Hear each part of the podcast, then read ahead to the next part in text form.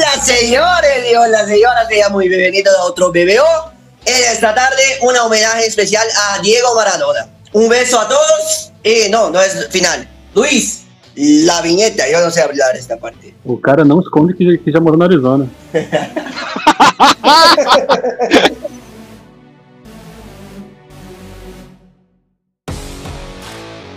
Começa agora o BBO. A brisa da bola.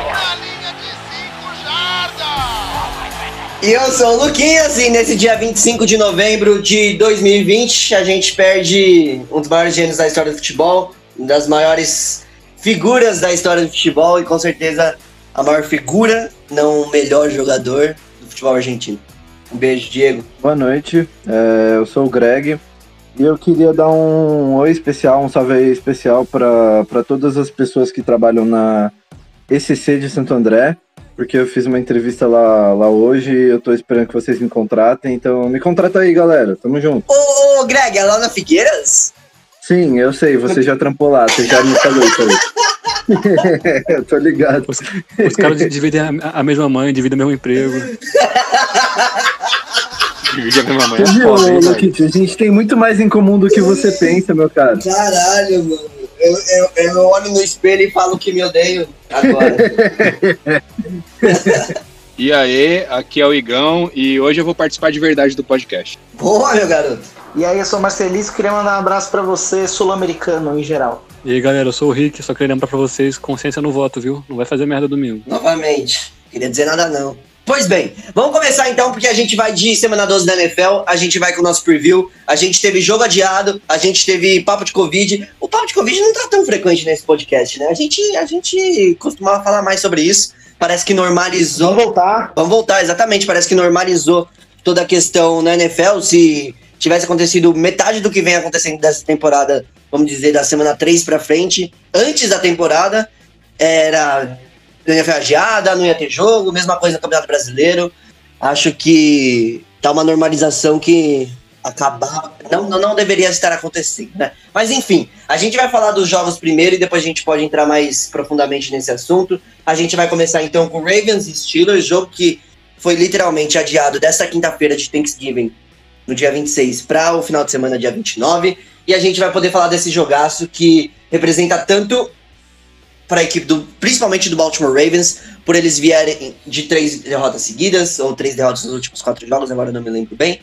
Mas que vem jogando a temporada toda abaixo do nível que eles tinham colocado como o nível deles ano passado, principalmente o Lamar Jackson, que a gente esperava que ele tivesse um desenvolvimento melhor como passador na NFL. E esse ano acho que parece que entenderam como funciona esse game plan, como funciona eh, esse playbook do, do, do Baltimore Ravens, e eles têm muita dificuldade de ser mais in- inovadores, mais inventivos, como eles foram ano passado, né? E a equipe dos Ravens, eles pegam a equipe dos Steelers, que estão invictas, que está invicto ainda, não tem mais chance de eh, primeiro lugar na divisão, É, eu queria falar duas coisas sobre esse jogo.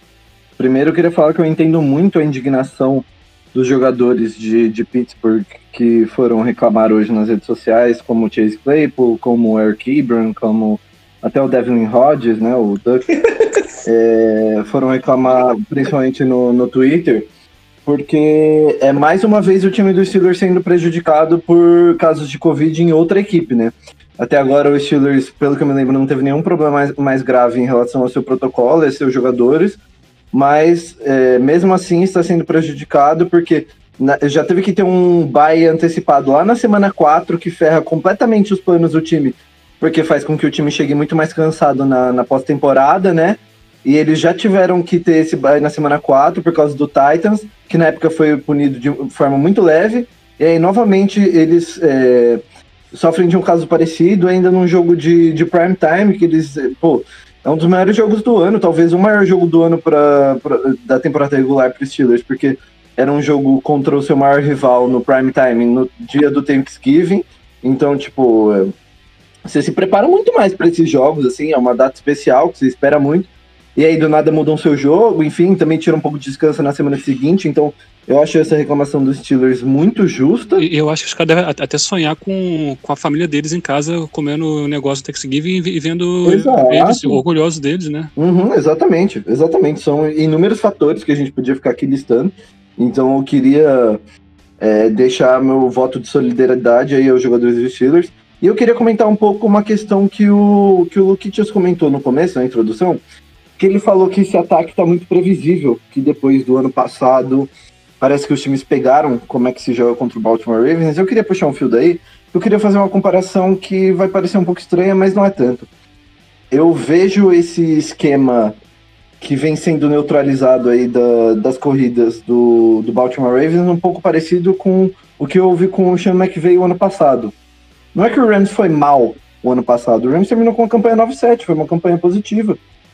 Mas é que para as expectativas que eles tinham é, colocado na, na temporada anterior, que eles haviam chegado ao Super Bowl, né, e um estilo de jogo completamente inovativo, que muito poucos times tinham resposta, é muito estranho ver o Ravens esse ano, porque a gente vê times tendo muito mais resposta.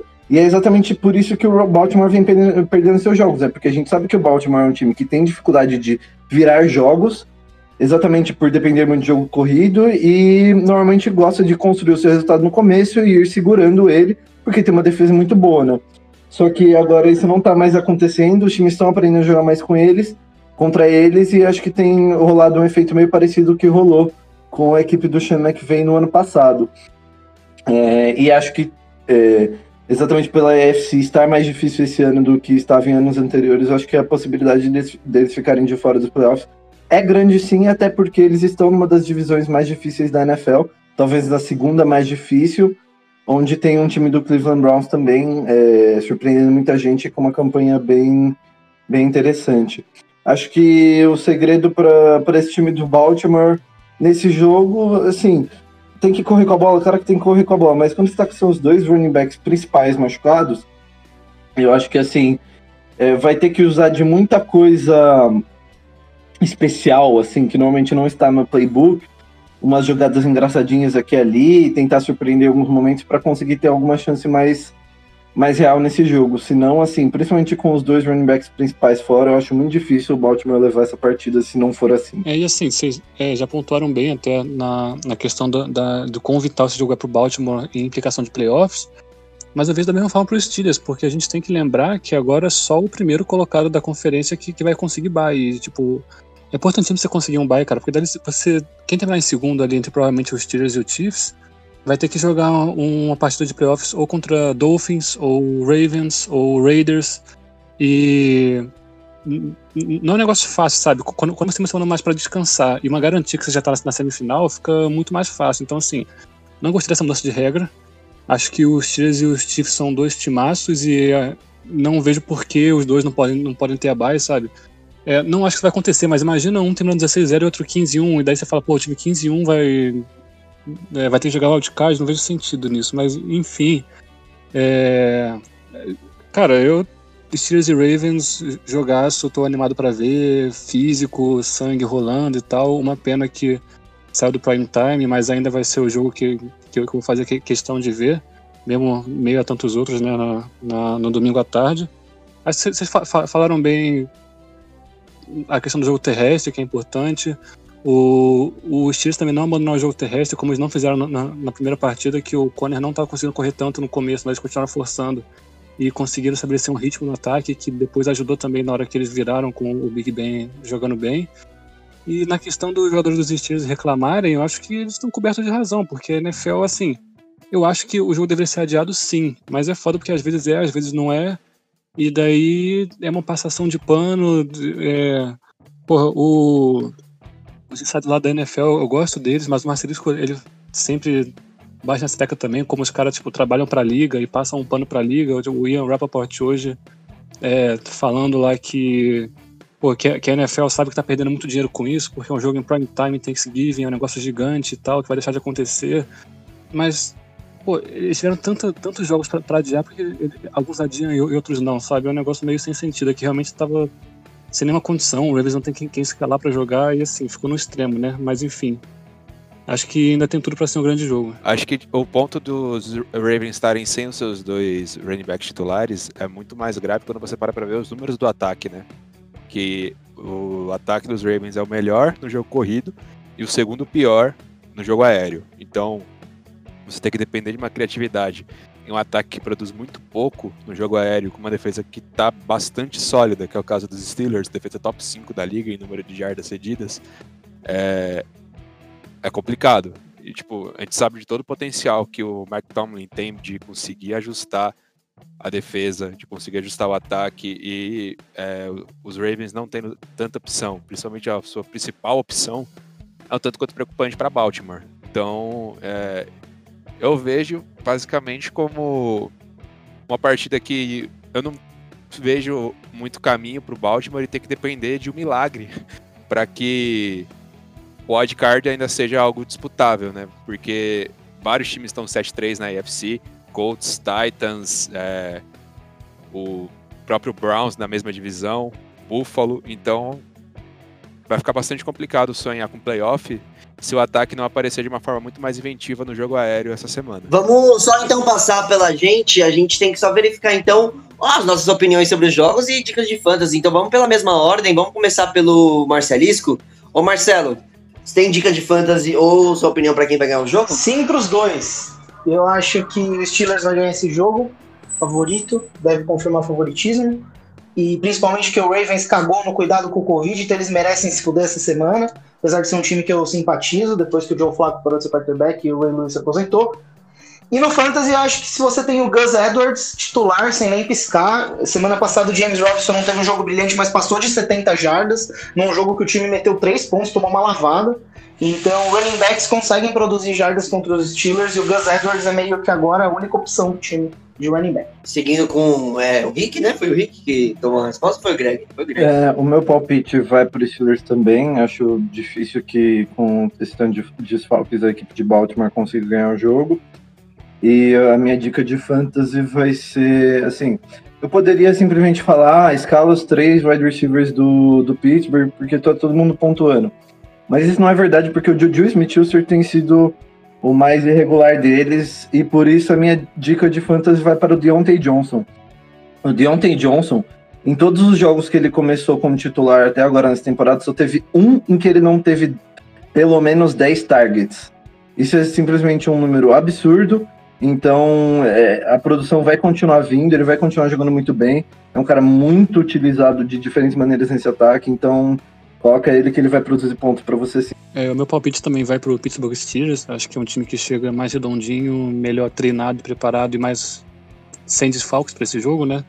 E dica de fantasy eu vou no Chase Claypool. Acho que o slot é um dos jeitos de você atacar o, essa defesa do Ravens e o Claypool tem, tem feito bastante touchdown também, né? E acho que é uma boa aposta mais uma vez. Bom, eu aposto cegamente no Pittsburgh Steelers. E a minha dica de fantasy ia ser a mesma do Greg, do Deontay Johnson, então só segue o baile. Eu vou de Steelers também, e acho que dica de fantasy, vocês falaram a maioria da. que é sempre um dos wide receivers do Steelers, pelo bolão que tá jogando, pelas, pelo é, jogadores que não vão jogar dos Ravens. Mas o que eu gostaria que acontecesse foi que os Ravens ganhassem para tirar a invencibilidade dos Steelers, sim, e poder colocar mais fogo na briga pros playoffs da, do wild card na AFC, né? E desculpa, Mário. Oh, desculpa, Gustavo, mas nesse lado, nesse jogo eu estou do lado do Mário. Mas acho que vai dar Steelers. Pois bem, vamos seguir então. A gente vai pro segundo jogo da nossa lista, porque a gente vai de. Quase, quase, quase. Las Vegas. Oh. Mentira que eu errei. Los Angeles Chargers e Buffalo Bills. A gente vai então com um time que vem, acabou, acabou de vir de vitória acabou de vir de vitória contra. Eu não sei nem se dá pra considerar o Jets um rival dos Bills. Dá hoje em dia? Não sei. Mas acabou de vir de vitória contra os Jets e o Buffalo Bills que veio de bye. Um jogo onde, quando você vê nos números, eu até tava falando com o Ricardo e com o Marcelo antes do jogo, né? Antes de, de gravar o podcast. Se a gente vê friamente nos números, a gente tem em jardas de passe 279 para Los Angeles, 278 para os Bills. A gente tem jardas corridas no ataque, né? Esses dois pontos. 121 para Los Angeles, 97 para os Bills. Jardas agora pela defesa. No passe, 228 e 238 para os Bills, então 7 mais jardas.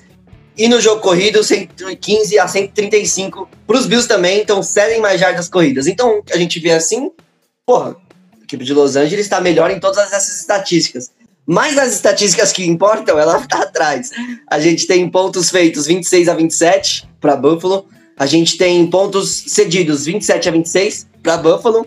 E turnover differential, que é o que a gente sempre fala toda semana, é girar mais turnovers do que comete. Menos 3 para Los Angeles e mais 3 para Buffalo.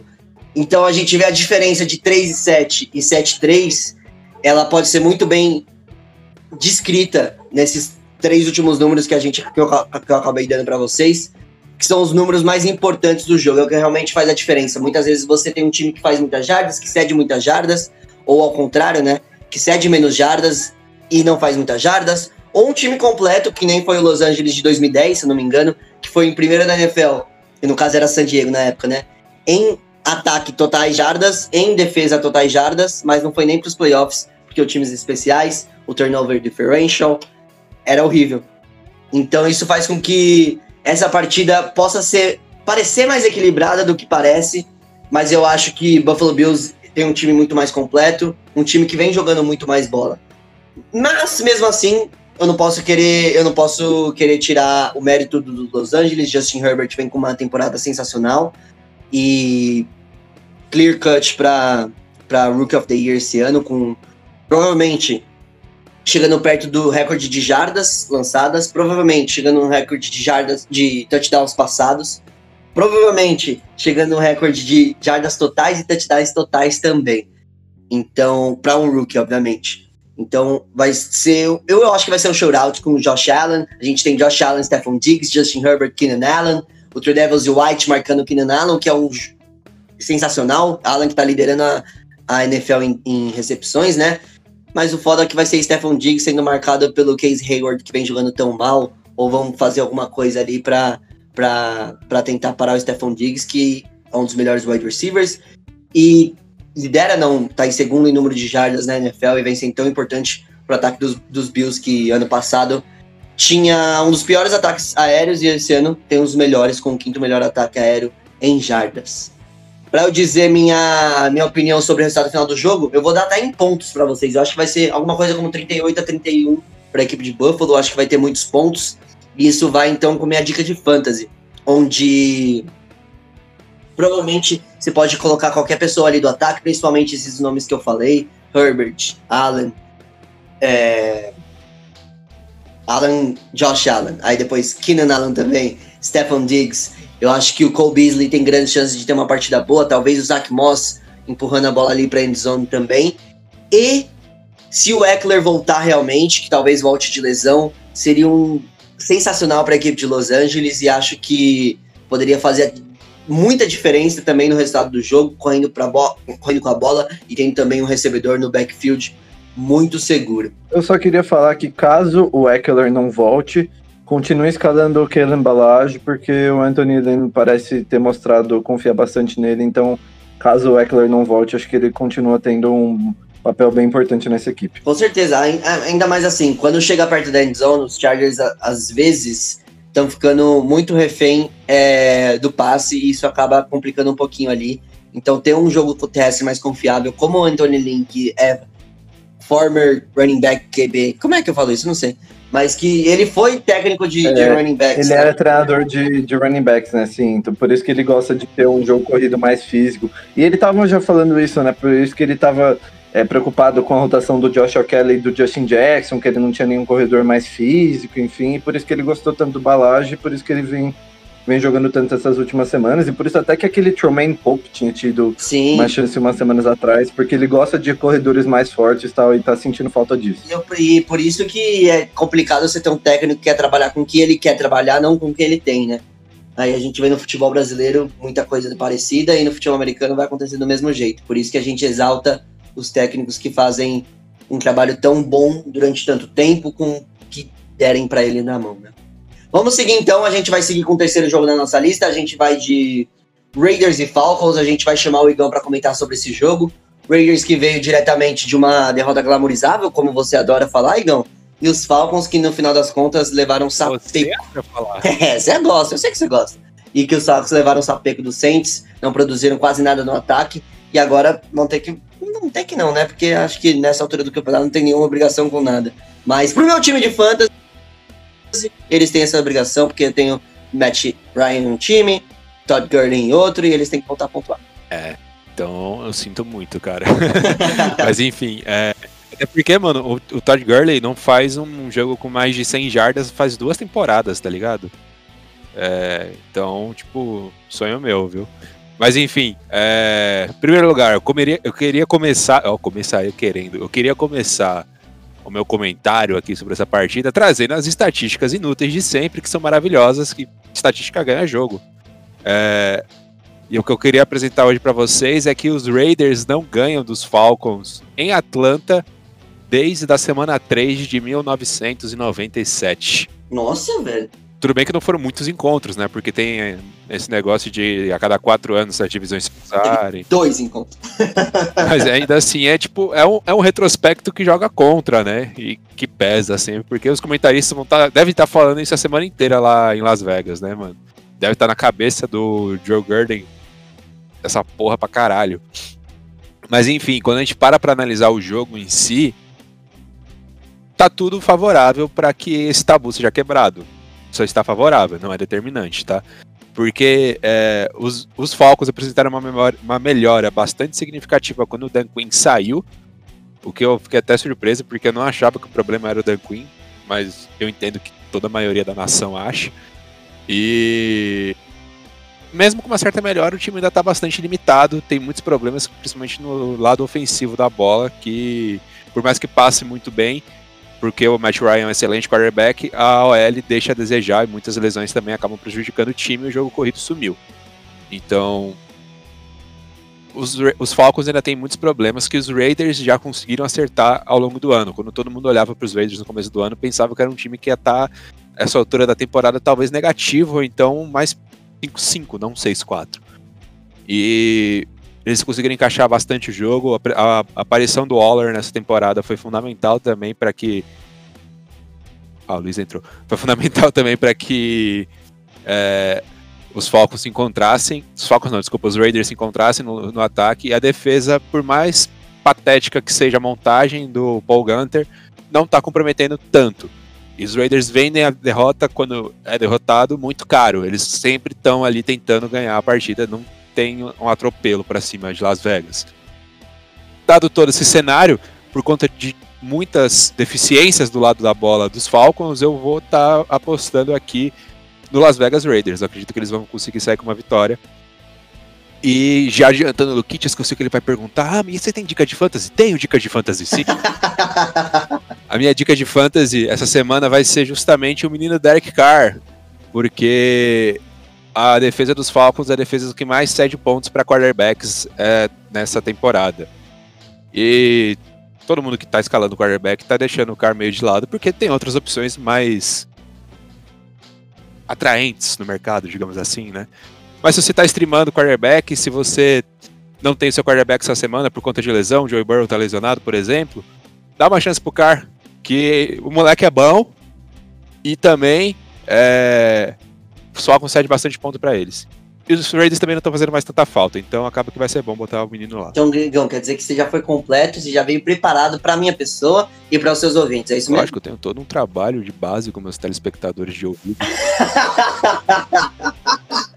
Muito cara de pau. Vamos seguir então, a gente vai de Giants e Bengals, a gente vai de Ricardo. Giants que vem de bye também. Giants que tá na briga dos playoffs, tá bom? E Bengals que perdeu seu quarterback titular. E.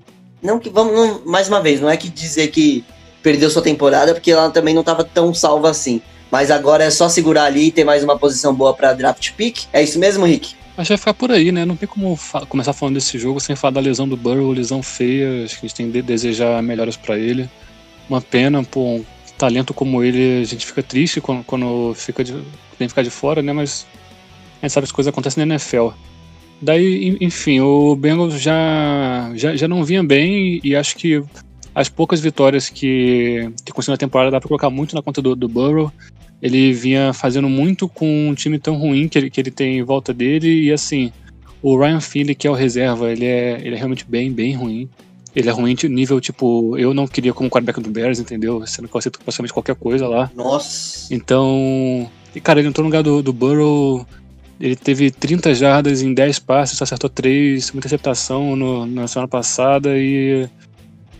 A defesa do Giants, na verdade, ela, ela, é bem competente, tá? Ela não é maravilhosa, não é boa, mas ela tem o James Bradbury jogando um bolão, anulando tudo que é receiver 1 que joga na, na direção dele. O, o ataque do Bengals é o terceiro que mais cede sacks para é, a defesa adversária até agora. E a defesa do Giants. Tanto que a gente vê no que deu, né? Tá, é, pois é, tanto que deu no que deu. E, uh, tanto que, e também a defesa do Giants é a décima primeira em, em sacks é, que, que conseguiu, né? Então, assim, eu acho que vai ser um dia difícil pro Ryan Finley. E do, do lado do, do ataque de, de Nova York, né? É um ataque bem ruim também. É, é pior que todos os outros da liga que não sejam o Jets e o Bears. Então, você já vê que realmente você tá, você tá mandando mal. Mas o Daniel Jones melhorou um pouco, cara. Apesar da temporada ruim que ele, que ele tá tendo, e assim, ele em 10 jogos tá só com 8 touchdowns e com 9 interceptações, né? Mas nos últimos dois jogos ele não teve nenhum turnover, o que para ele realmente é excelente. E se, se continuar assim, acho que vai ser mais que suficiente pro Giants ganhar, sabe? Porque realmente acho que o ataque vai precisar fazer pouco já que eu não vejo o ataque de Cincinnati do outro lado fazendo, fazendo grande, grande coisa. Acho que a defesa do Giants vai segurar bem. E o ataque fazendo um mínimo, que o Daniel Jones acho que ele vai conseguir sim, fazer feijão com arroz dele, é, com seus scrambles, com a ajuda do jogo terrestre, que melhorou bastante nas últimas semanas. Acho que vai ser suficiente, então fica aqui o meu palpite pro New York Giants vencer o jogo. E pra defesa do Giants, acho que é um bom streamer essa semana pra, pra usar no Fantasy. Que é isso? Defesa dos Giants bom streamer? Não, é, isso daí eu não tava vendo, hein? É isso aí. É, vamos seguir então com o próximo jogo da nossa lista. A gente tem Panthers e Vikings, a gente tem Ted B de volta, mas McCaffrey não tá de volta. A gente tem Vikings vindo de derrota pro Dallas Cowboys, aí parece que começou a temporada de novo.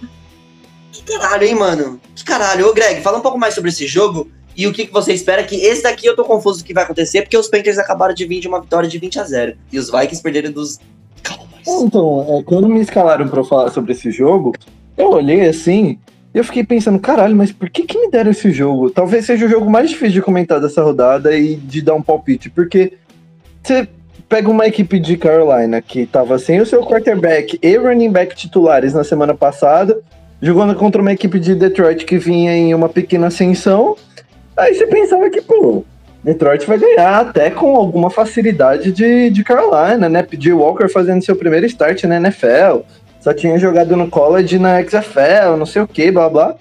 E o Panthers foi lá e passou o carro no Detroit, não tomou conhecimento da, da equipe do estado de Michigan.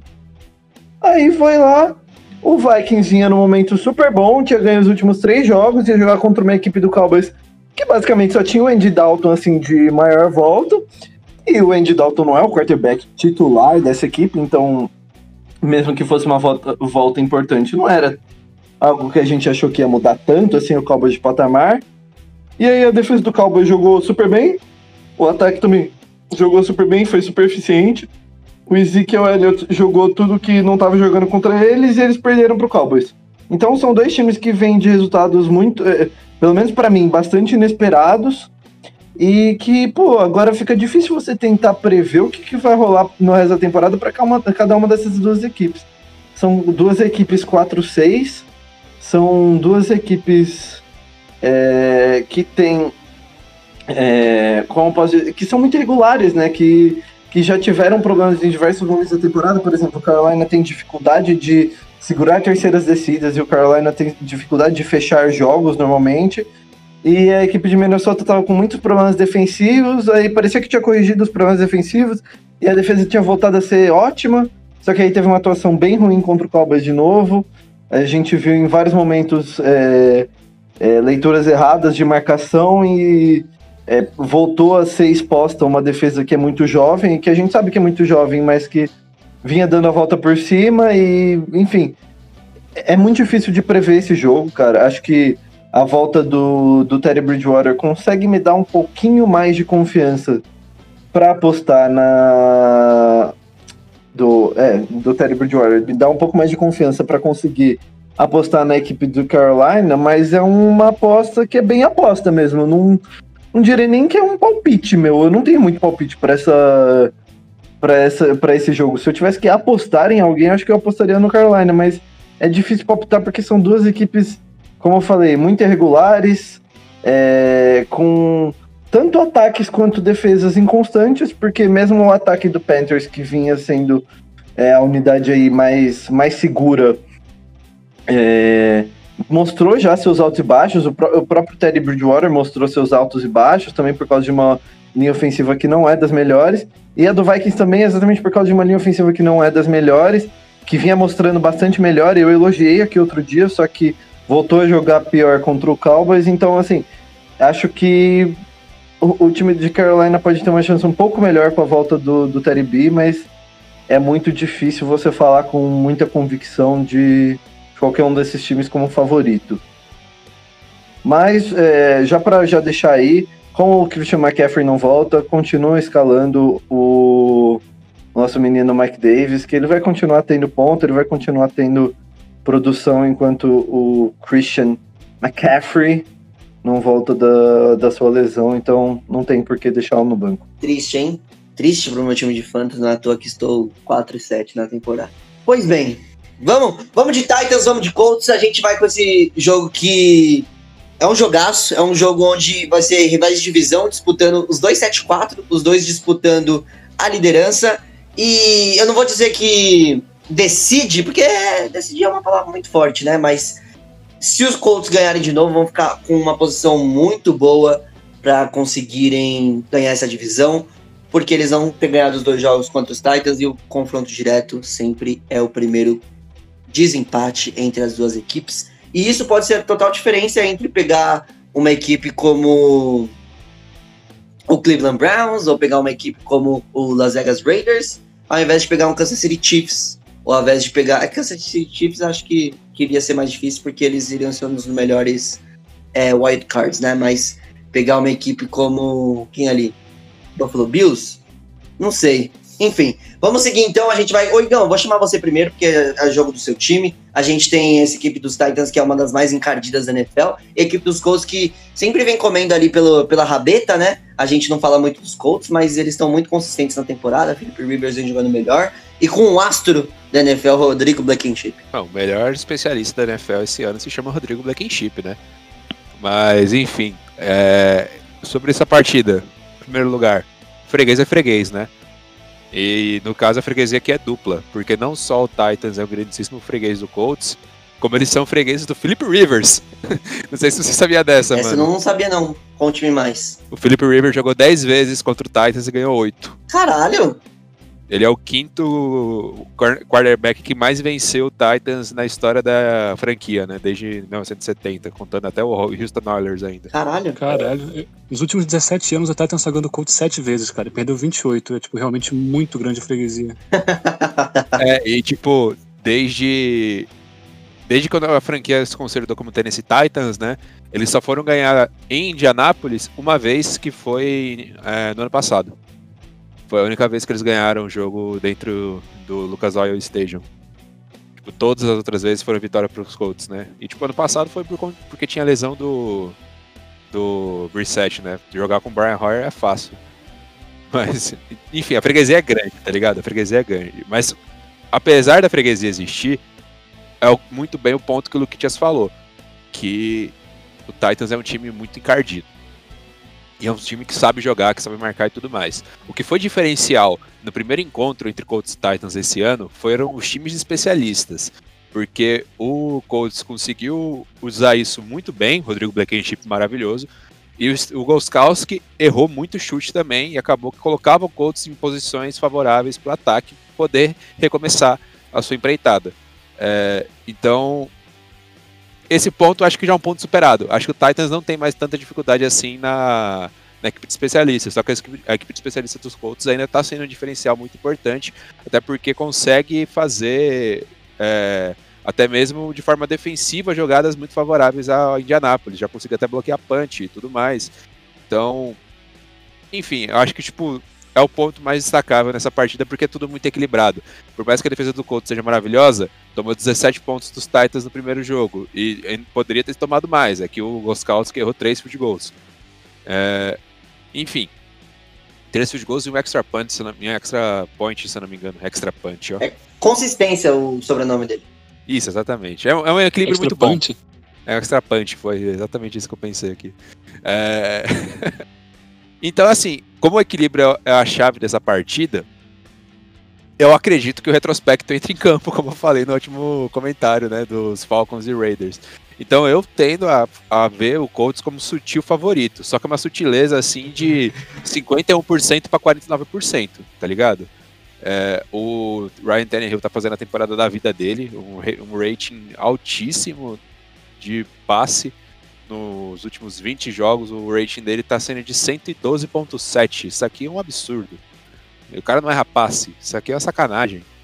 Então, complicado, complicado, complicado. É, mas enfim, eu vejo a sutileza assim jogando a favor dos Colts e a minha aposta vai ser nesse time aí, nesse time maravilhoso. Franquia linda. É, eu acho que o, o Colts ele, ele encaixa bem contra o Titans, até porque o Titans é, tem um ataque em volta do Derrick Henry de correr a bola. E o Colts é, tem a terceira melhor defesa contra o jogo terrestre da liga, né? E realmente a gente sabe que, como é forte o grupo de linebackers do, do Colts e como eles se destacam nessa área, né?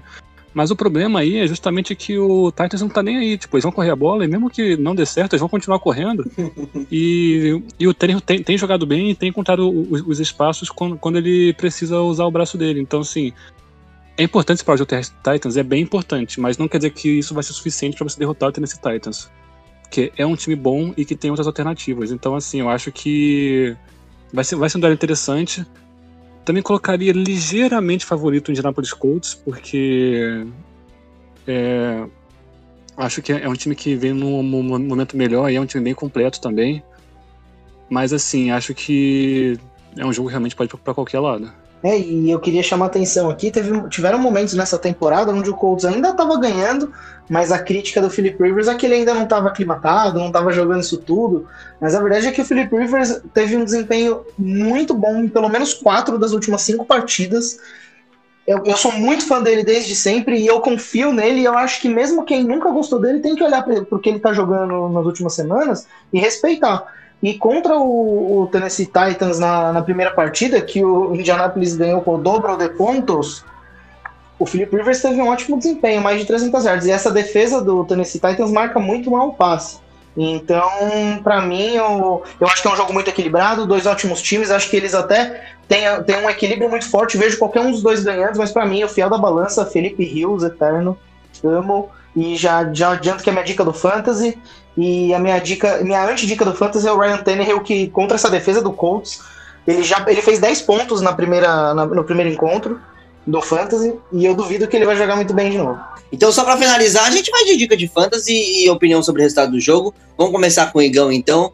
Ô, Igão, na verdade, eu acho que você já disse sobre sua opinião de final do resultado, porque você falou do retrospecto, né? Mas pelo menos uma dica de fantasy pra gente, então. Bom, vamos lá. É, considerando que os Colts ganharam 20 dos últimos 24 jogos, eu vou apostar nos Colts, né? Agora, dica de fantasy. Minha dica de fantasy vai ser o Michael Pittman Jr., que. Sabia. É, tem outra, né? Porque ele entrou bem na temporada. Não, tá bom, então vou dar outra dica de fantasy. Vai, já que você reclamou, vou mudar. Minha dica de fantasy vai ser o Trey Burton, que agora ele está sim encaixado junto com o time dos Colts, já marcou touchdown nas últimas semanas e tá mantendo essa regularidade. Então, a minha dica de fantasy vai ser o Trey Burton para provocar o Ricardo e para você também parar de querer prever minhas dicas de fantasy. Não, beleza, beleza. Tá bom.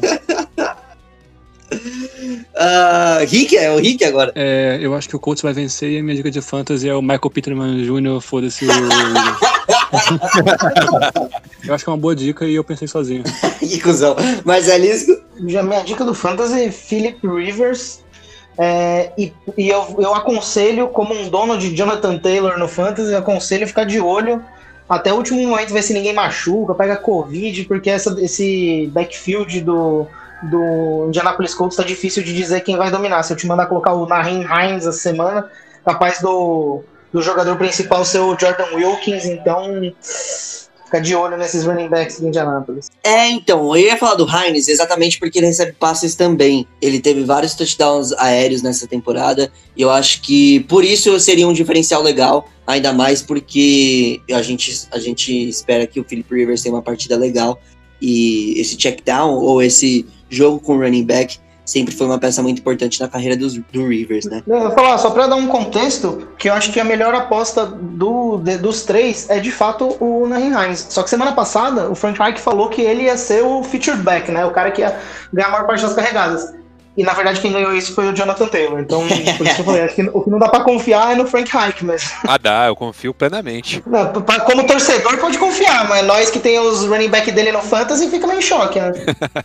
Então eu vou aí com, com um jogador que não é nem de, de, de, de Indianápolis. Eu acho que o A.J. Brown. É que o A.J. Brown também não é tão uma dica assim, porque o A.J. Brown é um puta jogador. Teve uma temporada excelente no passado e essa temporada ele vem sendo muito consistente. É que na, na penúltima semana ele havia, havido, havia tido uma partida ruim, talvez você não tivesse com confiança para escalar ele contra o- os Ravens, né? E ele teve touchdown e eu acho que tem muitas chances de ele também novamente ser o principal alvo do, do Tannehill, principalmente em big plays. Então eu acho que ele seria uma boa para você colocar. Mas você já deve estar colocando se você tá indo bem nesse fantasy. E se não estiver indo bem, é porque provavelmente você não tá colocando ele. Se você tiver e não estiver colocando. E é isso aí. Vamos seguir então, a gente vai com o próximo jogo da lista. A gente vai de Browns e Jaguars. A gente vai com um time 7-3 que tem apenas uma vitória contra os times de campanha positiva, que é o do Cleveland Browns. E a gente tem o Jaguars que tá no real mode tanking for two, eu não sei dizer. Eles trocam o quarterback, aí volta e vem e vai, que vem, que vem, que vem, que vai.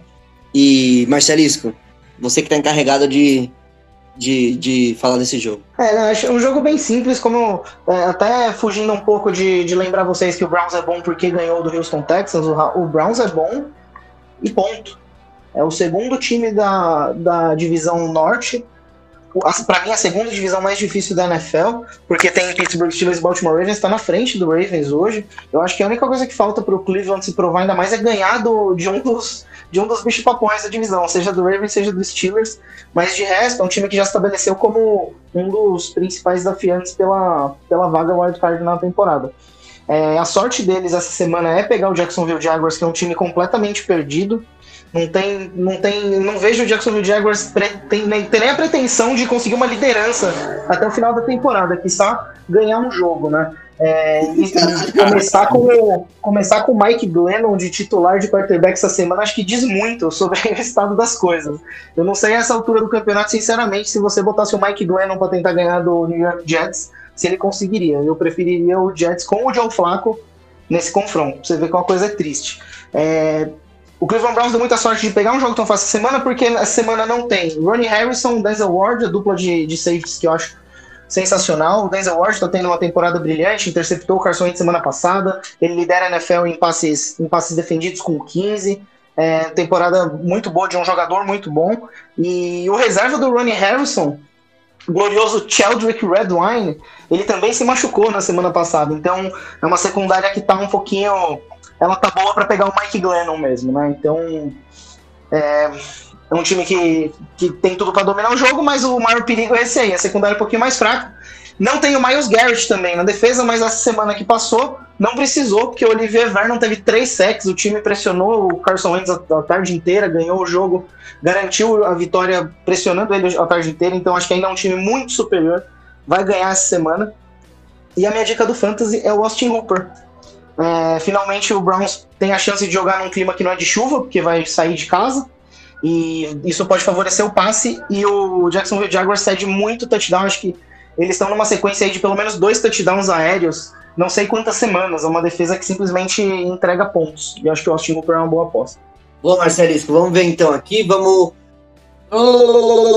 Cardinals e Patriots, é isso mesmo? Pelas minhas contas, a gente tem os Patriots que, porra, os Patriots roubam, roubam doce dos, dos, dos Ravens, aí eles entregam doce pros Texans, aí eles dificultam outro, outro jogo contra os Seahawks lá no começo da temporada, aí eles vão lá e quase perdem dos Jets, e a gente tem os Cardinals que perderam a última partida quinta-feira pro Seattle Seahawks, eles splitaram ali, e vem com, acho que bastante, bastante responsabilidade de ganhar esse jogo, uma vez que eles estão na NFC Oeste, né?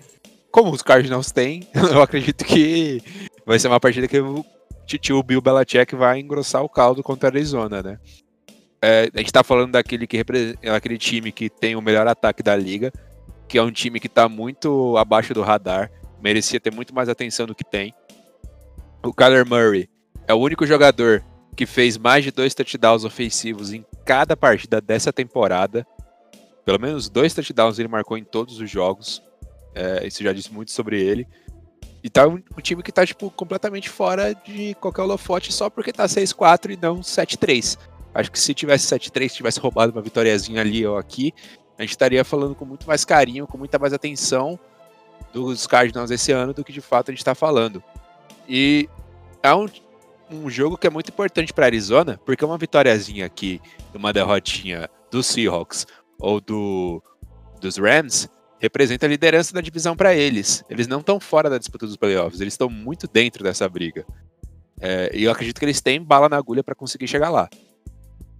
Então, é, esse ataque com o Kyler Murray e DeAndre Hawkins cada vez mais em sintonia, cada vez mais entrosados, é muito bacana de se ver. Mas mais bacana de se ver do que isso vai ser a marcação que o Stephen Gilmore vai estar fazendo contra o DeAndre Hawkins. Acho que esse vai ser o principal duelo desse jogo, aquilo que vai chamar mais atenção. É... E o que vai ser mais interessante, né? Do outro lado da bola, o Ken Newton. Ele tá evoluindo ao longo dessa temporada, apesar de não parecer. Ele tá melhorando o rating dele, tá melhorando a porcentagem de passes acertos dele. É, então, é um destaque que merece ser mencionado. O menino, menino Ken vai estar, o Super Ken, né? Vai estar cada vez mais destacado ao longo dessa temporada, mesmo os Patriots não tendo mais tanta pretensão assim, é só mesmo posicionamento na tabela para draft, etc. Mas o Belichick é orgulhoso, não gosta de perder jogo, né? Então, vamos ver até onde essa partida vai. Eu tô pendem, tendendo a apostar nos Cardinals justamente porque o ataque deles está muito bem é, encontrado. A defesa nem tanto, mas o ataque está muito bem encontrado na minha visão. E você tem uma diquinha de fantasy e o resultado do jogo, meu amigo? A minha, minha aposta de resultado de jogo vai ser o Arizona. E a minha dica de fantasy vai ser justamente a performance inútil da semana passada. O Derman Bird, camisa número 10, wide receiver dos Patriots. né? O Kenil tá evoluindo, ele tá sendo mais acionado.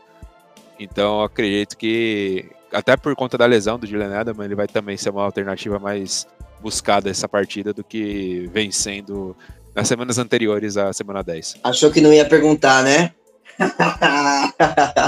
então vamos seguir, vamos seguir com o último jogo agora da, da- da- do horário das duas horas da tarde, agora no domingo. A gente tem Dolphins e Jets. A gente, é, é o Marcelisco, você pode poder falar melhor pra mim. Jets é considerado rivalidade de divisão ainda? E Tua e Ryan Fitzpatrick, você acha que vai ter alguma mudança? Você acha que eles vão continuar com. Acho que na verdade ele já falou, né? Continua com Tua, colocou ali pra dar mais chance de vitória, mas como é que vem a confiança do menino depois de ser sentado? Pois é, comentei isso aí no episódio do review da partida. Eu achei que. Eu, eu não quero falar que foi uma decisão ruim do Brian Flores, mas não me cheirou bem. Me pareceu uma, como eu falei, uma tentativa forçada de, de impor uma cultura para falar pro resto do time que é todo mundo aqui vai ser responsável pelo desempenho, mas seja ruim, inclusive o quarterback titular. É, para um cara que tá numa, numa sequência de aprendizado como tu, eu acho que foi foi, um- foi uma coisa que atrapalha bastante o desenvolvimento. Quer dizer que o cara tem um jogo ruim, chega no final do jogo, ele não pode ter a chance de, de superar o que ele fez até ali. Eu acho que você tá falando, você tá passando uma mensagem talvez boa pro time, mas ruim pro, pro jogador mais importante, né? É, vejo o Tua tendo uma partida de rebote excelente, talvez a primeira grande partida dele na temporada, que é contra o Jets, que é um, um time simplesmente patético. É, me preocupa que ele hoje, hoje que a gente tá gravando quarta-feira, o Tua machucou o dedão da mão esquerda, que é a mão que arremessa, é, no treino, não parece nada grave, mas é algo a se acompanhar. Mas se ele vai ter um jogo bom, finalmente vai ser agora. Eu acho que o Tua, a gente tava na expectativa dele ser um quarterback que chega detonando. Ele era um cara que passava bem a bola, jogava bem em jogo importante, corria com a bola, é, conduzia muito bem o ataque de Alabama. E a gente está vendo os, os outros quarterbacks calouros dessa mesma classe tendo um desempenho muito melhor que o dele. Claro que eles estão jogando desde o, começo da temporada, né? Mas o Tua, até agora, ele tem sido muito pouco a razão pela qual o Miami Dolphins tem ganho alguns jogos. E ele foi uma das razões pela qual o Miami perdeu o último, né? Então, é, acho que a Rafa se acompanha assim, porque ele é um cara que tem um potencial estrondoso e eu acho que o ataque do Miami, do Chen tem que permiti-lo brilhar. Semana passada o Miami Dolphins perdeu, o que foi uma surpresa, porque foi para um time pior, Denver Broncos, que explorou a, é, o que é a maior fraqueza defensiva do, dos Dolphins, que é correr com a bola. É, tanto Felipe Lindsay quanto o Melvin Gordon correram para mais de 80 jardas, mais de 5 jardas por carregada. O Melvin Gordon teve dois touchdowns. Então, se, for, se você quer ganhar do Miami, é correndo. Semana passada é, isso deu certo. Mas o, o, o New York Jets é um time que nem, nem corre mal com a bola, mas como tá sempre perdendo, nem tem a capacidade de estabelecer um jogo terrestre, né? De, de se comprometer com o jogo terrestre. Então, eu não vejo isso acontecendo essa semana. Para mim, o Miami leva essa tranquilo, sem dores de cabeça. Duvido que o Brian Flores vai permitir o time ter duas semanas seguidas de desempenho, de um desempenho abaixo.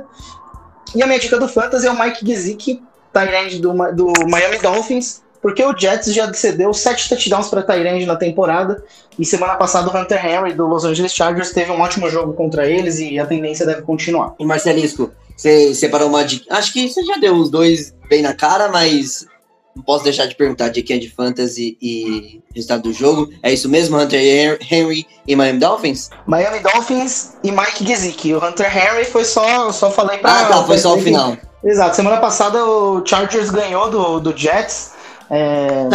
Nossa, eu falei de um cara que nem vai estar nesse jogo, que cabaço. Não, só usei de exemplo falar que eles dão, dão muitos pontos para Tyrant, semana passada não foi diferente. E também queria chamar atenção para um, um negócio que eu acho impressionante, que é o Joe Flacco como titular, quarterback titular dos Jets, tem cinco touchdowns nas duas últimas partidas.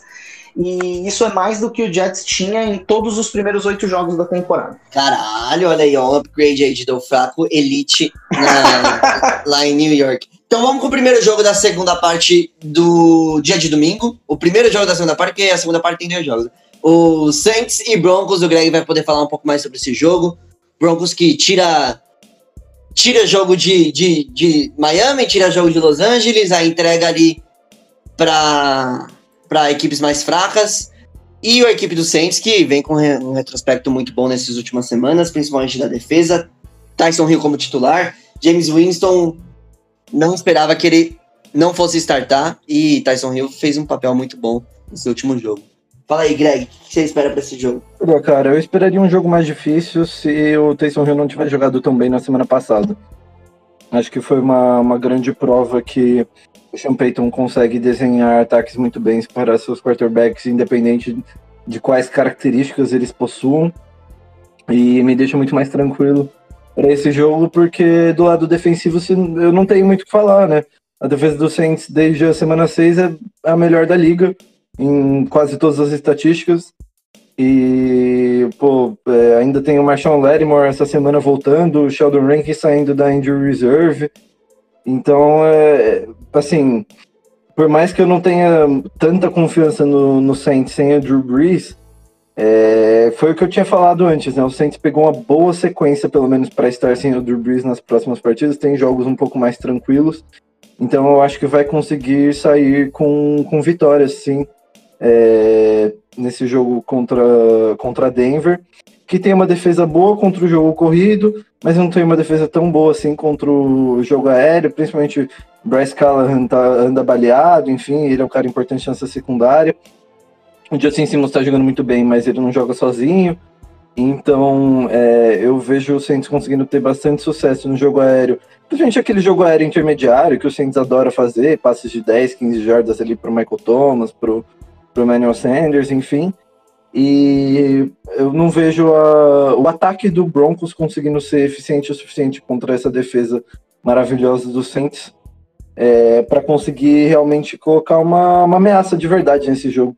Porque, como o Marcelisco bem pontuou, o Broncos foi muito bem e conseguiu ganhar o jogo na semana passada, apesar do seu quarterback Drew Locke, né? Teve os dois running backs correndo muito bem com a bola e isso foi fundamental para a vitória. E a defesa do Saints é a segunda melhor da liga contra o jogo corrido, a melhor desde a semana 6. Então, é, não cede um corredor, só um corredor passar de 100 jardas desde 2017. Então, assim, é muito difícil que, que esses dois corredores tenham jogos é, tão bons assim novamente, que esses jogos se repitam e que o Broncos consiga dominar a partida como dominou na semana passada. Então, eu aposto em vitória de New Orleans. E para já deixar minha dica de fantasy aqui, agilizar as coisas, é, a minha dica do fantasy essa semana vai ser para o Latavius Murray, que na última semana ele teve três recepções de passe, coisa que ele não está tão acostumado a ter, e o Alvin Kamara teve zero. E ele teve também uma quantidade bem razoável de corridas para um running back que tecnicamente é reserva, então eu acho que com o Taysom Hill em campo ele pode ter um papel aumentado aí e acho que vai fazer bem bom proveito desse, desse dessa sua participação maior aí no, no ataque de New Orleans. Boa, Greguinho. Boa, meu garoto. Vamos então de São Francisco 49ers e Los Angeles Rams. É o segundo jogo dessa segunda parte, dessa segundo jogo da primeira parte da segunda parte. É isso mesmo? Nossa, tô me enrolando cada vez mais. E a gente vai ter o Ricardo falando sobre esse jogo, onde a essa altura do campeonato a gente esperava que fosse uma partida que fosse resolver bastante coisa, principalmente para a equipe de São Francisco, mas esse ano a gente tá vendo a equipe totalmente dilacerada pelas contusões e a equipe dos Rams jogando muito bem, vencendo partidas importantes e ali, quem sabe, brigando para seed 1, quem sabe brigando para líderes para ser um dos líderes de conferência e chegar no Super Bowl. O quanto que isso é surpreendente vendo o Jared Goff jogando bem e até mesmo quando o jogo terrestre não funcionou, que foi a questão da, da semana passada, né, Rick? Sim, foi desmoronando a, a partir disso. O, o time começou a perder jogos que no início da temporada se, é, depois jogando mal, e daí eu, eu sei que não dá para se ocupar só o quarterback porque tem muita coisa em volta, mas a verdade é que você começa a, a não ver saída para a temporada do, do 49ers, né? Então, assim, essa semana melhora um pouco porque depois da bye eles vão ter o Monsters de volta, vão ter o Debo Samuel, o Richard Sherman também, mas assim, ainda acho que é um time que, que vem baleado e vem em uma fase para enfrentar os Los Angeles Rams, que ao contrário do 49ers, esperava um pouco menos no começo da temporada, é, não que o time fosse ruim, seja ruim, a gente sabia que não era, mas acho que numa divisão tão forte, era meio que a quarta força, talvez, acho que era bem normal muita gente apontar isso, né? Um time que deu all-in em anos recentes para chegar no Super Bowl e chegou, mas não conseguiu vencer. E daí tava sem, sem, sem, sem escolha no draft, né? Com pouca escolha. Teve que mandar jogador embora para ajustar o salary cap. Então é um time que ficou um pouco esburacado, apesar de ainda ter alguns excelentes jogadores no, no elenco. E o, Chama que veio, ele acabou conseguindo se reinventar, é isso que os gênios fazem. O Chama que veio, ele é um gênio. Ele foi bem estudado, ficou um pouco manjado do que ele fazia, e ele conseguiu revigorar e reinventar esse ataque, é, correndo como ele gosta de, de correr para ser a, a, parte, a parte central, e correndo com inventividade, com, com os wide receivers é, fa fazendo reversões, com muito motion que depois acaba virando play action, mas é, todo mundo envolvido. O Jared Goff tirando pressão dele, só que mesmo quando ele tem pressão, até ele tem jogado melhor, né? Nas últimas semanas ele melhorou bastante em relação com essa temporada. Então, assim, é um time do Rams que chega forte. A defesa é uma das melhores da liga. O ADL pressionando demais, o Aaron Donald ali sempre com marcação dupla, tripla, então mesmo quando não consegue chegar na jogada, ele tá impactando porque tá deixando os companheiros com espaço para atacar o quarterback. O Jalen Ramsey tá jogando demais, o John Johnson também cobre tudo lá atrás, é um safety, um dos meus favoritos, que acho que é até um pouco underrated. E assim, acho que é um time que chega mais sólido. Eu aposto no Rams para vencer esse jogo e eu acho que a defesa do Rams é uma, é uma boa dica essa semana no Fantasy. Então você já deixou os dois aí, já. Defesa dos Rams e Los Angeles Rams, já, já, já fez o trabalho completo. Vamos seguir então, a gente vai com o último jogo da segunda parte. Então a segunda parte da segunda parte e o último jogo dela, que é Chiefs e Buccaneers, que na verdade é o único jogo, né? Que é um jogaço. A gente tem Patrick Mahomes contra Tom Brady, a gente tem algo que a gente sempre vai gostar de apreciar, que são dois grandes quarterbacks, a não ser que ele venha de uma sequência ruim em grandes jogos, né, Marcelis? Que aí você vai poder falar um pouco mais sobre isso também. Mas a gente tem o Kansas City Chiefs lutando para First Seed e Buccaneers lutando ali. Agora a gente pode falar que é apenas wild card. Ô Marcelis, começa você falando sobre esse jogo, dá o seu insight, porque eu tô ansioso pra ver um jogo desse tipo, mas não sei você. É, não tô muito ansioso, não, pra falar a verdade. é, claro que ver o Patrick Mahomes jogar é incrível, assistir o time que eu torço jogar é legal também. É, principalmente porque esse ano é um ano tá sendo muito diferente para mim, o Tampa Bay jogando em rede nacional, nos horários de luxo aí, é, com relevância, jogos bons, o pessoal fica na expectativa, mas a verdade é que os principais, os jogos que mais chamaram a atenção do Buccaneers na temporada foram derrotas, né? Justamente por terem sido no horário nobre e para times que para times grandes, né? Ganhou do Green Bay e a essa altura o Tampa Bay Buccaneers ganhar de um time bom parece muito mais a exceção do que a regra, né? E começa a preocupar. Acho que a corrida pela vaga de wild card não é algo que esteja ainda tão crítico. Vai estar semana que vem, porque vai, eu acho que vai perder esse jogo. É, o Tampa Bay não provou que merece confiança para jogar contra times que, tem, que tenham técnicos capazes de criar, é, de aproveitar as fraquezas, principalmente do Tom Brady. É, o ataque do Tampa Bay está pouco inspirado, então eu não vejo como eles conseguiriam passar desse jogo hoje é, esse jogo dessa semana.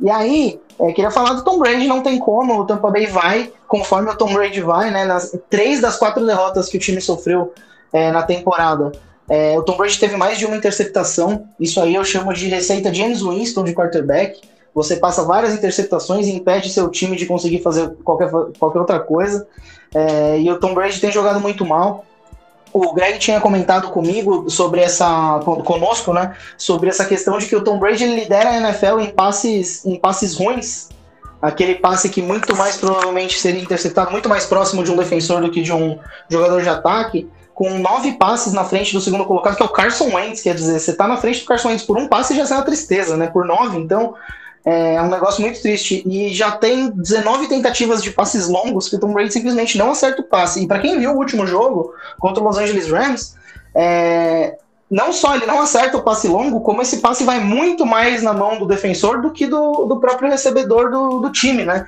E começa a preocupar, porque é, eu não acho que a carreira dele acabou, eu não acho que ele desaprendeu de jogar, mas eu acho que a gente está começando a ver algumas tendências. É isso que eu chamei a atenção para jogar contra times que têm bons treinadores, bons elencos é, conseguem se adaptar a essas tendências e explorá-las, né? E o Tom Brady tem telegrafado muito esse passe longo. Teve duas interceptações contra o Rams, podia ter tido pelo menos mais uma, que o John Johnson dropou. Na verdade, ele, ele, ele já ia dropar, mas o Mike Evans estava chegando para atrapalhá-lo, né? Então, assim, o Tampa Bay tá devendo demais. Então, para mim, fica difícil até de pensar que esse jogo vai ser equilibrado.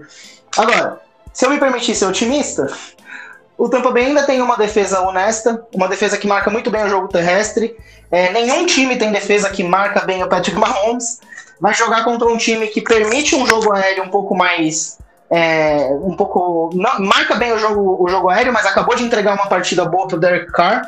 Não marca tão bem o jogo terrestre. O Tampa Bay pode saber explorar melhor o jogo terrestre. Tem abandonado demais o, o jogo terrestre em derrotas. É, se eu fosse otimista, eu ia me deixar pensar nisso. Mas como eu não sou, eu sou muito mais realista. É, o copo está, cheio, está com água dentro, até a metade. Essa é a verdade. Não está nem mexendo meio vazio, ele só tá lá. Eu sei que o Kansas City deve ganhar essa partida mesmo fora de casa. E a minha dica do Fantasy já adianto que é o Gronk. O Chiefs acabou de ceder uma partida com um touchdown pro Darren Waller. O Gronk tem, ele lidera a NFL em touchdown, em touchdown entre Tyrants desde a semana 6. Então acho que ele é uma boa aposta para você. Adorei, adorei. Você torcendo pro time de Tom Brady, apostando no Gronk, mas achando que tudo vai cair por terra. Pois é, tem um negócio que oh. tem um negócio que acontece para, não sei se vocês têm a sensação, porque o Tampa Bay nunca ganha. Desde que eu comecei a torcer para eles, eles nunca mais foram campeões. então eu não, eu não preciso que o Tampa Bay seja campeão para aproveitar a temporada. Só que me prometeram que a temporada ia ser melhor do que está sendo. E aí rola essa frustração. Só que eu sou calejado, cara. Eu tô acostumado com o pé NFL. Então, se, se Tampa Bay é, vai perder, é, desde que o Tom Brady passe um vexaminho, é, até que dói um pouquinho menos. e aí, o que você tem a dizer sobre esse jogo? Queria deixar uma opinião meio polêmica aí, que, pô, é, muita gente está falando como um encontro de Mahomes e Brady, mas eu acho que, na moral, nesse momento, é muito mais o encontro do ataque sensacional do Chiefs contra a defesa sensacional do Bucks do que exatamente um ataque só, entre, um confronto só entre quarterbacks fantásticos. E, cara, por mais que a defesa do Bucks tenha dado uma piorada na- nas últimas semanas, também tem enfrentado adversários mais difíceis, né? Pegou o Saints e, e o Rams, que acabou perdendo as duas partidas, que é, piorou, assim, bastante a posição do, do Buccaneers nesses, nesses rankings defensivos. Porém, é, eu vejo com muito bons olhos para a defesa do Bucks essa partida. Eu acho que tirando o jogo corrido e o jogo de passes mais curtos do, do Patrick Mahomes, que é uma coisa que a defesa do Bucks tem total capacidade de fazer, por ter um front seven muito forte, é, vai já prejudicar bastante é, o trabalho do Mahomes. E acho que eles podem ter muito sucesso se conseguirem, se souberem usar a fórmula certa, digamos assim. Acho que tem muito mais espaço para uma eu não sei nem se eu devo dizer que é uma zebra, né? Mas para uma pequena surpresa aí nesse jogo do que muita gente aparenta por causa do, dos momentos da equipe, das duas equipes, né? Então, é, se eu fosse apostar nessa partida, eu apostaria em favor da equipe de Tampa Bay. Acho que eles conseguem se recuperar e empurrar aí o Chiefs para um 9-2. E já vou até deixar minha dica de fantasy, que é, é não escale o Leonard Fournette. Hoje eu vi um vídeo dele, eu sei que isso não justifica muita coisa, mas eu vi um vídeo dele hoje que tinha um gap gigantesco entre o right tackle e o right guard numa corrida dele na, na bunda do center e foi derrubado depois de duas jardas, sendo que podia avançar pelo menos mais uma sete. Eu fiquei, sim, achei simplesmente lamentável. Ele é péssimo pegando passes e o Brady a gente sabe que adora fazer passes para running back, então eu vou falar para você não escalar o Leonard Fournette. Aí, se você, pegando o gancho do que o Greg falou, se você se convenceu pelo meu argumento da esperança bucaneira, você coloca o Ronald Jones para jogar, porque uma vitória do Tampa Bay passa pelo Ronald Jones ter alguma chance. Deixar aqui meus dois centavos de ideia, mano. Eu acredito que a equipe dos Chiefs consegue se mostrar mais completa e com um playbook mais inventivo do que a do Buccaneers. Justamente isso passa muito pela idade do quarterback, né, mano? Não tô querendo dizer que o Mahomes vai ser melhor ou vai ter mais história do que o Tom Brady, tem que respeitar tudo que o menino Thomas já fez, mas hoje em dia o Mahomes consegue usar melhor do playbook e consegue ser mais criativo e inventivo contra uma defesa do que o Tom Brady, que toda vez que é interceptado perde o jogo, basicamente. São 19 jogos que ele teve mais de três interceptações, 19 jogos que ele perdeu. Não, calma aí, mais de três interceptações? É. Não, porra, mas também com três Três, interceptações. três, três, três pra mais, três pra mais, três pra mais. Mas, tipo, isso é só um reflexo de como ele não consegue reagir quando ele não tá bem, entendeu? É isso que eu tava querendo Ah, tá. É, era aí que eu tava querendo chegar. Então, eu, eu acredito que nosso querido Leôncio vai ser mais uma. O Andy Reid, no caso, né? Vai ser mais uma vez vitorioso, vai conseguir carregar a equipe dos Chiefs pra vitória com um ataque muito criativo, com uma defesa que faz o certo, que não compromete. Então, eu vou estar apostando nos Chiefs e se eu tiver uma dica de fantasy pra dar, eu vou estar mentindo porque eu não faço ideia. É, eu acho que. é, eu concordo com a fala do Greg. E o jogo. Eu acho que ele, ele talvez seja mais próximo do que as pessoas imaginam, porque o Bucks ele, ele fez sim feiura em, em prime time recentemente, mas ele não é um time ruim e ele fez bonito em muitos outros jogos, sabe? Então acho que tem que tomar mais cuidado antes de falar que o Bucks não presta e não consegue ganhar jogo grande. Eu acho que eles vão entrar com muito sangue nos olhos para reverter esse, esse quadro, porque um prime time contra. É, não, não é prime time, né? Mas um jogo contra o Chiefs é, é uma oportunidade e tanto para mostrar que, que o time é sério e que veio para brigar. E eu acho que, que é o caso do Tampa Bay, sim. Por outro lado, o Bruce Arians reclamou essa semana que eles não tiveram a baia ainda e que isso tem pesado um pouco. Eu, eu acho que isso tende a pesar sim, porque se chegar nesse ponto da temporada sem sua baia ainda, cansa. E contra o Chiefs, que, que teve a baia duas semanas atrás, e o Andy Reid sabe preparar bem o time na baia. E com certeza ele já estava pensando na baia, tanto no Raiders quanto no Bucks, então acho que o, o Chiefs tende a chegar melhor preparado e mais descansado e tá numa fase melhor, então eu vou apostar no Chiefs, mas eu queria muito apostar no Bucks e eu não acho absurdo apostar no Bucks, mas eu vou de Chiefs. Eu ia apostar no Bucks, mas eu vou de Chiefs. Eu, eu vou de Chiefs porque, mais uma vez, eu, vou seguir minha linha editorial e falar que eu não aposto contra o Patrick Mahomes. E eu não vou continuar apostando, mesmo que seja contra o Tom Brady. E, diferentemente do que as últimas vezes que eles se enfrentaram, dessa vez vai dar Patrick Mahomes. Ô, Rick, vamos pro Sunday Night? que a gente tem um jogão e eu tenho uma dúvida para tirar com você nesse jogo também. A gente vai para Bears e Packers, a gente vem pro mai, a maior a gente vem para maior rivalidade aí da NFL, ou pelo menos a mais antiga, que não vem sendo tão rivalidade como você gosta de dizer nos últimos 20 anos, né? Mas a minha, a minha dúvida vai para dica de fantasy, não tem problema não. Fala um pouco mais sobre o seu time aí 5-5 contra os Packers que vem de uma derrota para equipe de Indianapolis. É, é um jogo que eu, que eu preferia nem ver no, no prime time, cara, porque realmente o, o cheirinho de vergonha tá, tá vindo forte pro lado de Chicago. É, o Bears vem muito mal e a gente tá falando agora, gravando na quarta-feira à noite, nem ideia ainda de quem vai ser o quarterback titular. Acho que o Foles e o Trubisky estavam dois machucados. O Trubisky já voltou a treinar, o Foles ainda não, então parece que vai ser o Trubisky. Mas se, se o Foles voltar, também quem garante que vai ser o Foles, porque ele tá jogando tão mal antes. E o Trubisky tá jogando tão mal antes do Foles jogar mal, então todo mundo tá jogando mal. É, não tem linha ofensiva para proteger qualquer um dos dois, então também não ajuda quando o quarterback é ruim. É um time que vem sofrendo e vai enfrentar o Packers, que vem uma temporada muito sólida. É, né? Apesar de ter passado dificuldade um pouco contra o Jaguars e ter apanhado do, do Bucks mais cedo na temporada, é um time bom, é um time que a linha ofensiva vem fazendo um trabalho fenomenal. O Aaron Rodgers tem uma temporada nível MVP, como quase sempre ele, ele tem quando ele está saudável. O jogo terrestre funciona muito bem com o Aaron Jones e quando o Jamal tem que entrar, ele também entra bem. A defesa tá deixando sim a desejar, mas ainda é uma defesa que tem bons nomes. O Jair Alexander tá jogando muito, muito bem. Acho que vai ser um duelo interessante dele contra o Allen Robinson. É, é difícil falar para mim porque o Bears e Packers é um. Eu gosto tanto desse jogo. É, para mim, a rivalidade mais legal da liga, mais antiga, de mais história, né? São os dois times. Se você pegar toda a história, desde a era pré-Super Bowl, é, são os dois times com mais títulos, com mais vitórias, com mais jogadores no Hall da Fama. Então, assim, é, e quando eu comecei a assistir, o Bears ele tava 11 jogos na frente do, do, do Packers. Na... Então, o Packers que era fre freguês do Bears. Só que isso, tipo, eram 20 jogos, né? Porque o Brett Favre reduziu para 10. Daí o Aaron Rodgers assumiu em 2008. De 2008 para cá, o Bears só conseguiu ganhar 5 vezes do Packers e o Packers já tá na frente agora, quatro jogos na, na liderança all-time. E aí que vem o um grande problema pro Bears, eu acho. É que o Aaron Rodgers, ele gosta desse jogo tanto quanto eu, tanto quanto qualquer torcedor do Bears, quanto qualquer torcedor do Packers. Ele gosta desse clássico. Ele, ele leva muito a sério esse jogo. E se o Aaron Rodgers leva o jogo muito a sério, é um problema para o adversário, sabe? É, ele, ele, ele, já falou isso antes, ele fala em entrevista que ele gosta de jogar Bears e Packers. Ele, com aquela autoestima e, e, com aquela moral que ele tem, ele fala que, que ele é o pai do Bears mesmo, infelizmente ele é, então ele gosta de falar isso, ele gosta de poder, ele gosta de poder falar isso, sabe? Então ele, ele realmente se esforça muito nesses jogos e pra gente isso é um problema. A minha esperança vai ser que a, a, a, defesa faça a mesma coisa, porque realmente é o que tem acontecido nos últimos anos, né?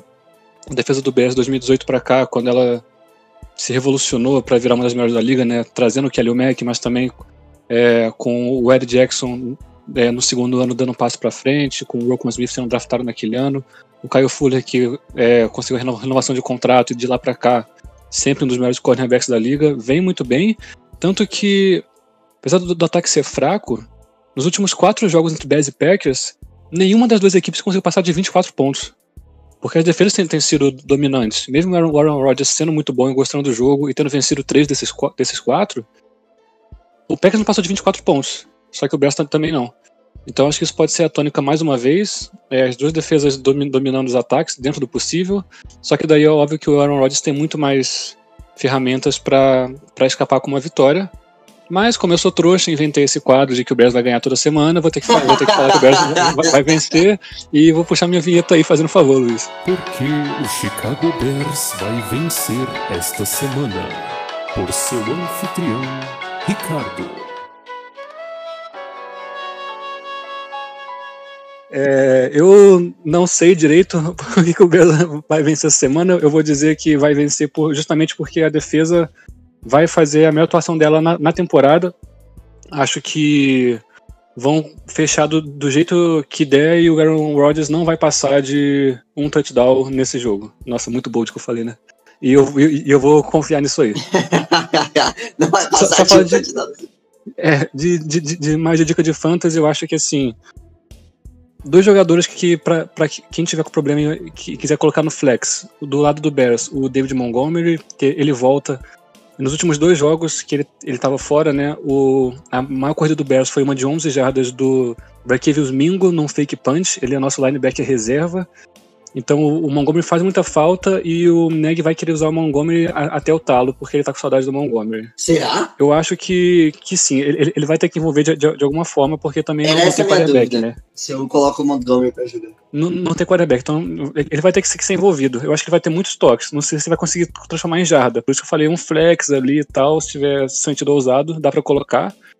Do lado do Packers também como flex, eu acho que o Valdez Scantling, assim, o Kyle Fuller e o Jalen Johnson têm fechado todos os wide receivers que jogam no outside.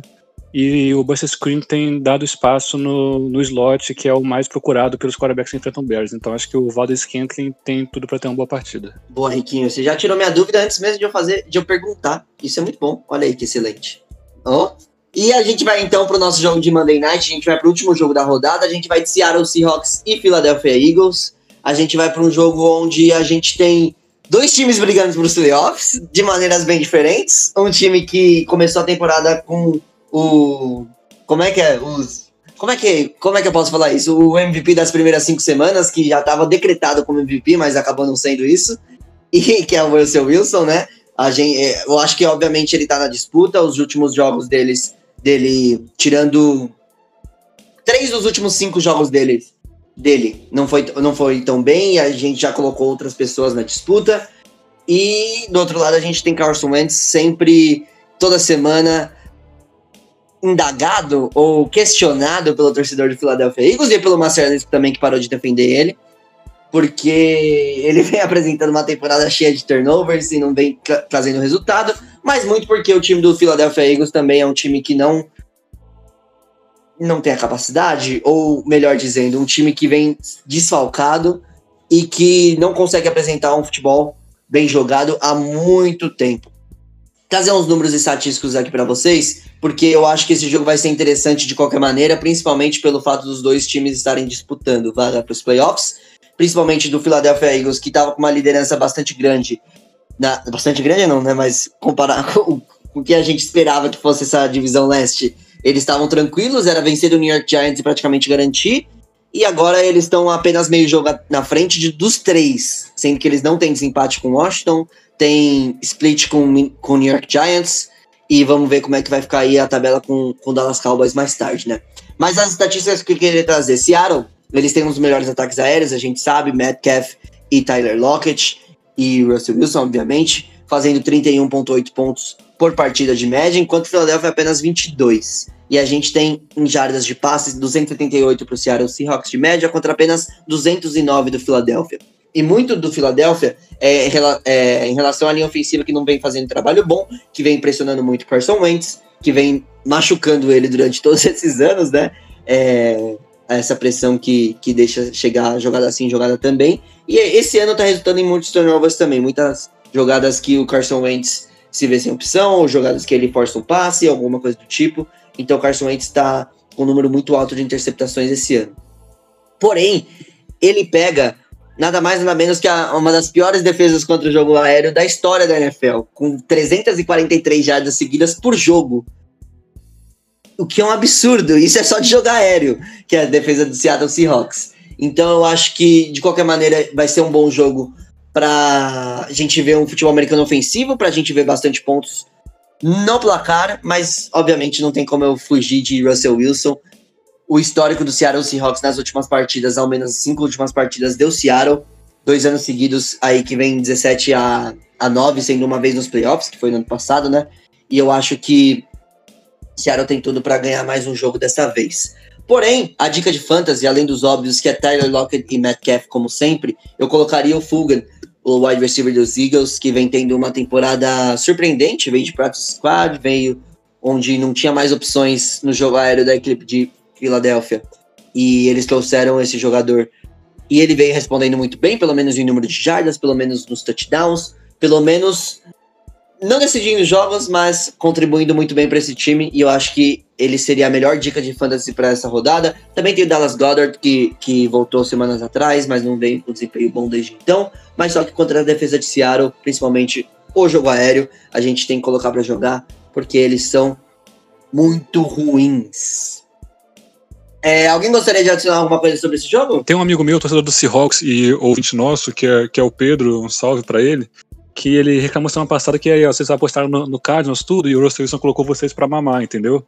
Então, é, é claro que ele não falou isso porque ele é um gentleman, eu só tô dramatizando e falando o que ele quis dizer em palavras mais claras, mas é, só queria falar que aqui a gente, a gente defende o Russell Wilson como jogador sim e acho que ele vai colocar pra mamar quem aparecer na frente dele na maioria do- dos jogos. A gente só não defende ele como de campo porque ele, ele é meio sem graça, né? Totalmente. Mas um, um salve aí pro torcedor do Seahawks. Se o Russell Wilson gastar todo o dinheiro que ele já ganhou na vida pra comprar graça, aí sim ele vai ter pouca graça.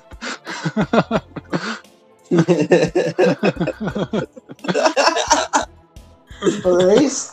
Ai, caralho. Acho que a gente terminou essa, essas últimos jogos da, da, da 12 semana.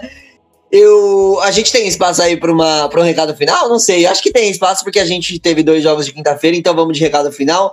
O Greg e o Igão tiveram que sair mais cedo nesse, nesse- nessa gravação, então o recado final deles com certeza seria pro Maradona. Um beijo pro Maradona, uma vez que a gente não, ídolo- não é ídolo aqui no Brasil, mas a gente perde uma grande pessoa, uma grande personalidade. Ô Greg, ô, o Greg não tá, ô Greg, ô Igão, ô Igão também não tá. Ô Marcelisco, dá o seu recado final, por favor. É, até pelo que você falou, ele, ele não é tão ídolo aqui no Brasil, né? Acho que um, o brasileiro, em geral, acaba ficando muito fora da identidade é, sul-americana e eu acho isso triste. Então, convidando as pessoas a, a terem mais amor pelo continente, se identificarem mais com as lutas de outros países, que apesar de falarem espanhol, eles estão muito mais próximos de nós do que tá a Europa, os Estados Unidos.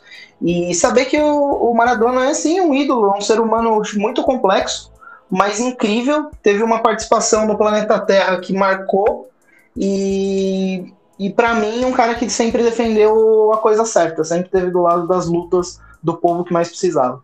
Então um abraço para ele, para a família, para quem é argentino, é nóis. E Rick, seu recado final, por favor. Ah, Acho que é difícil falar de, de outra coisa, né? Mandar um salve também pro Maradona e pra família dele e pro povo argentino. Acho que, cara, ninguém no mundo é tão ídolo quanto o- Maradona tem do outro do Maradona. Tipo, eu não digo isso só no futebol, só no, no âmbito esportivo. Você pode levar pra, tipo, esporte, política, sei lá, sexo, as coisas que as pessoas idolatram. Não tem nada tão grande quanto quanto, tipo, a idolatria do argentino pelo Maradona. Então, acho que mandar um salve pra, pra galera de lá e acompanhar como vai ser nos próximos dias a, a comoção, porque é um cara que realmente, a Marcelo falou, ele merece. Ele, tipo, marcou o planeta de uma forma que pouquíssimas pessoas marcaram. Então a gente finaliza o episódio aqui. Espero que a gente possa se encontrar novamente semana que vem. A gente vem com o o review da rodada 12. Um beijo a todos. Tenham um bom final de semana. E interajam com a gente nas redes sociais. Sempre a gente pede isso. Tchau, tchau.